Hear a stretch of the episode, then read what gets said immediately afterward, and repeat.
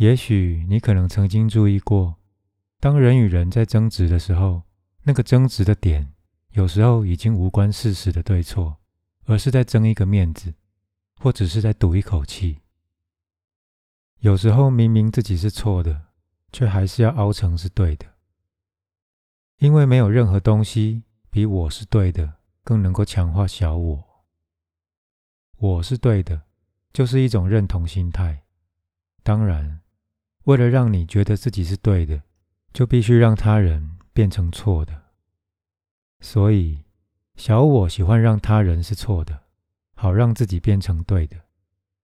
换句话说，你必须让他人错，才能获得更强烈的自我感。抱怨、挑毛病，还有过度反应，都会给予小我一种茁壮的优越感。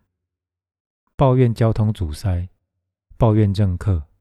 抱怨贪婪的有钱人，或是懒惰的人、失业的人；抱怨你的同事、前妻、前夫或其他男男女女。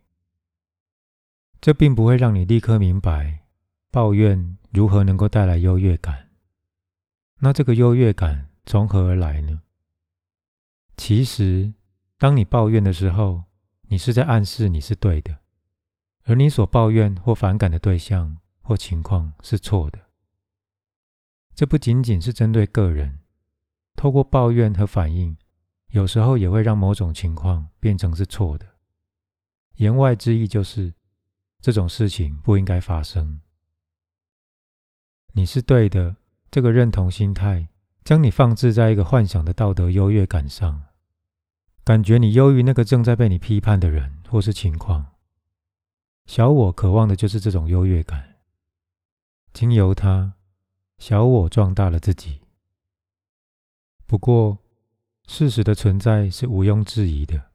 举个例子，如果你说光速比音速快，而你的朋友和你抱持相反的说法，那么显然你是对的，他是错的。只要观察闪电比雷声先到的现象，就可以确认这个事实。所以，不但你是对的。而且你确信你是对的，这当中有没有小我掺杂其中呢？也许有，但却不必然。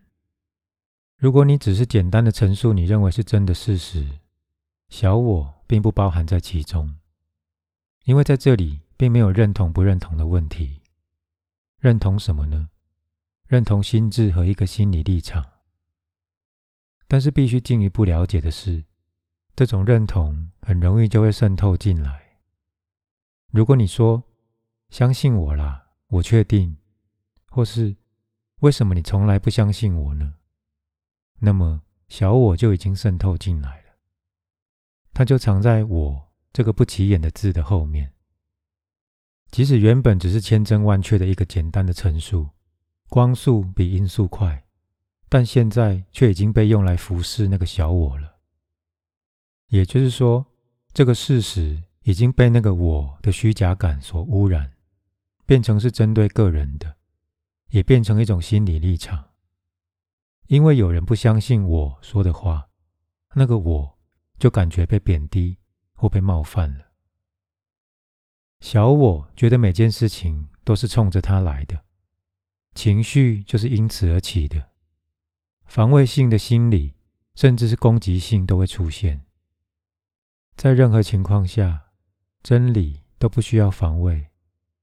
光或是声音根本不在意你或其他人心里是怎么想的，你只是在防卫你自己，或是说在防卫那个自我的幻象。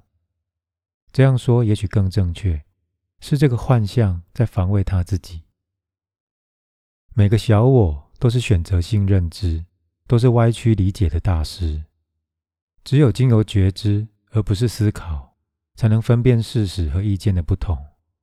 只有经由觉知，你才能看见某件事情或某个人的全貌，而不会采取一个受到限制的认知角度。不过，并不是说所有的思想和情绪都是属于小我的。只有在认同他们，并被他们完全控制的时候，也就是说。当思想和情绪变成了我的时候，他们才会转变成小我。小我可以说是一个未受到观测的心智，是脑袋里老是想假扮成你的声音，而同时也是身体对脑袋中的那个声音所说的事情的反应，也可以说是一个未受到观测的情绪。你的身体相信脑袋中的声音，并对他们做出反应，这些反应就是你的情绪，而这些情绪接下来又把能量。反馈给当初创造他的思想，这就是一个介于未受审查的思想和情绪之间的一种恶性循环。它只会创造出更多情绪化的思考和情绪化的故事。小我的情绪成分因人而异，每个人都不同。有些小我的情绪成分比较大，触动身体发生情绪反应的思想，有时候来得太快。在思想还来不及在心智当中，在你的头脑里成型的时候，身体已经回应，并且产生了情绪，而情绪也转变成了反应。那些思想存在于一个还没有被语言给触发的阶段，可以被称为未被你说出口的一种无意识的假设。它们源自于你过去的制约，通常是从童年早期开始的。如果一个人认为所有的人都是不可信赖的，这就是一个人无意识假设的例子。这个人最早期的人际关系，也就是说，他和父母和兄弟姐妹之间的关系是缺乏支持的，而且无法提供信任感的。还有一些常见的无意识假设的例子，比如说，没有人尊敬我，感激我。或是觉得我必须奋斗才能生存，觉得钱永远不够用，认为生命总是让你失望。我不配得到财富，我不配去爱，不值得被爱。这些无意识的假设在身体里创造了情绪，然后引起了心智活动，或是一些立即的反应。这样一来，他们就创造出了个人的故事情境。并且相信他们所创造出来的实相，所以小我的声音不断打扰我们原本状态良好的身体。几乎每个人的身体都是处于高度的紧张和压力之下，不是因为外在因素的威胁，而是从内在的心智而起的。小我附着在身体上，身体没有选择，只能傻傻的回应那些思维模式。那些构成小我而且功能失调的思维模式，如此一来，负面情绪的能量流就伴随着一种不间断而且强迫性的思想继续流动下去。我们都知道，负面情绪就是那些对身体有害的、干扰我们身体平衡、让我们的运作变得不和谐的情绪，例如恐惧、焦虑。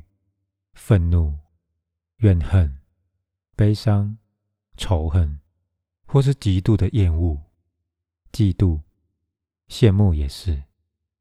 他们都会阻碍能量流向身体，影响我们的心脏、免疫系统、消化系统、荷尔蒙的分泌等等。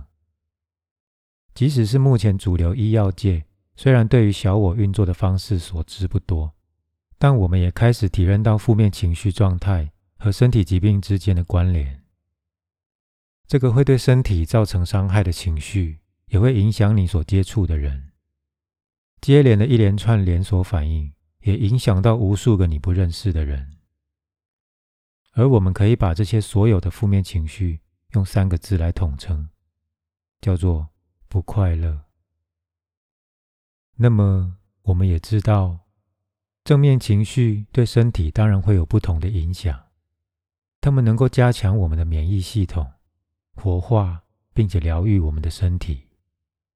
但是，我们必须进一步区分，关于小我产生出来的正面情绪和更深层面的情绪其实是有差别的。在小我产生的正面情绪之中，已经潜藏了他们很快就会转变成的反向情绪。比方说，小我所谓的爱，其实是占有的欲望。这种上瘾的执着，转眼的瞬间就会变成恨。很多对未来的期盼，其实是小我过度的重视未来。当某些事件结束，或者没有能够满足小我的期待的时候，很容易就会转变成相反的情绪，打击或失望的情绪。某一天受到认可和赞美，让你感觉到快乐，觉得有生命力；而另外一天被批评或被忽略，又会让你觉得沮丧、不快乐。这是二元对立的。而我们都知道，外在的因素当然都是不确定的，而且随时不断的变化的。小我产生的情绪本身就是透过对于外在的环境因素。对各种人事物的认同而衍生出来的。我们要知道，情绪是存在于相对的领域之中的，喜怒哀乐本身就是相对的。整个人间带来的一切都是二元对立的。而我们前面提到所谓的更深层次的情绪，其实不是真正的情绪，那是一种本体的状态，一种存在的状态。这个本体的状态、存在性的状态，也许会被掩盖住，但是他们没有相对的反面，他们不是相对的，他们以爱、喜悦与和平的方式从你的内在散发出来，这才是你真实的本质。让我再试着说明的更清楚，这里所说的爱、喜悦与和平。已经不是站在人间这个相对的轨道。这里所说的爱，并不是局限在人间或任何有条件的爱，而是无条件的，一种只知道给予、分享、不求回报的一种无私的爱。他的喜悦和报酬就在整个分享当中，他的力量就在他的分享里。这种爱是无穷无尽的。所以，他可以持续的跟上百万个人分享，而心中仍然充满着爱。这就是他的力量。而存在的喜悦，也不是人间的快乐可以描述的。存在的喜悦，最多只能说是一种不合理的快乐，无条件的快乐。它是永恒的，也可以说是大喜乐、大欢喜。而这里所谓的和平，就是一种没有分别心的平等状态，一种大平等心。这些也就是我们最原始的本质，是不需要透过寻找，也无法透过寻找去追求到的，因为这是你的本质，你本来就有的。假如是你原本就没有的东西，你才需要透过追求去得到它。但是，只要你是透过外在条件去追求得到的东西，仍然会透过另外一个条件而失去。最多也只是把我们头上的这片乌云给挪开，把那些过往情绪伤痛和制约给挪开，就轻轻松松的想起我们的本质，而也就突然发现，没有什么东西叫做小我。彻底的明白，它只是一个幻象，一个头脑造出来的幻象。前面讲了这么多，也只是一种比喻，为了要让头脑可以理解的一种比喻。因为最终，我们仍然还是要透过头脑来跳出头脑，而从这个头脑的监狱里走出来。这些话，看你能不能试着体会。